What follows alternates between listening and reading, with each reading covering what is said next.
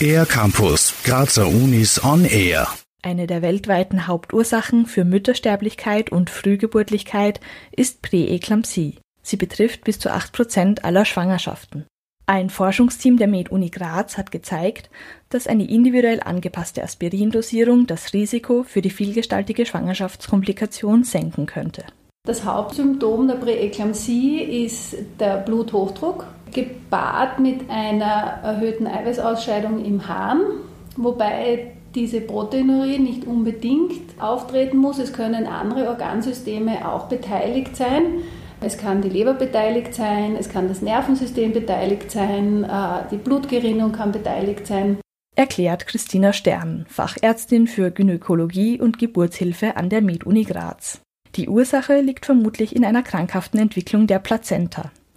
Wichtig ist, vorbeugend zu handeln und eine Präeklampsie rechtzeitig zu erkennen, so Christina Stern. Schon im ersten Schwangerschaftsdrittel gibt es Veränderungen, die in weiterer Folge dazu führen, dass eine Frau Präeklampsie entwickelt. Und die Aspirinprophylaxe kann quasi in diese frühen Veränderungen der Plazentation, der Plazentaentwicklung eingreifen und verbessern. Die Aspirinprophylaxe hemmt unter anderem die zelluläre Blutgerinnung. Ob sie ausreichend wirkt, kann man feststellen, indem man eben diese Blutplättchenfunktion misst, erläutert Florian Pröller, Oberarzt am Institut für medizinische und chemische Labordiagnostik. Dafür werden die Blutplättchen in einem sogenannten Photometer untersucht. Da schaut man zu, ob sich die verklumpen oder nicht.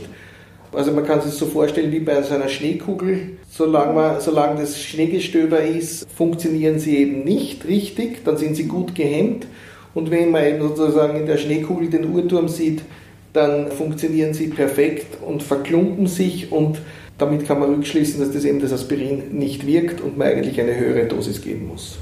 So kann die Dosis also individuell angepasst und dadurch das Risiko für Präeklampsie eventuell gesenkt werden.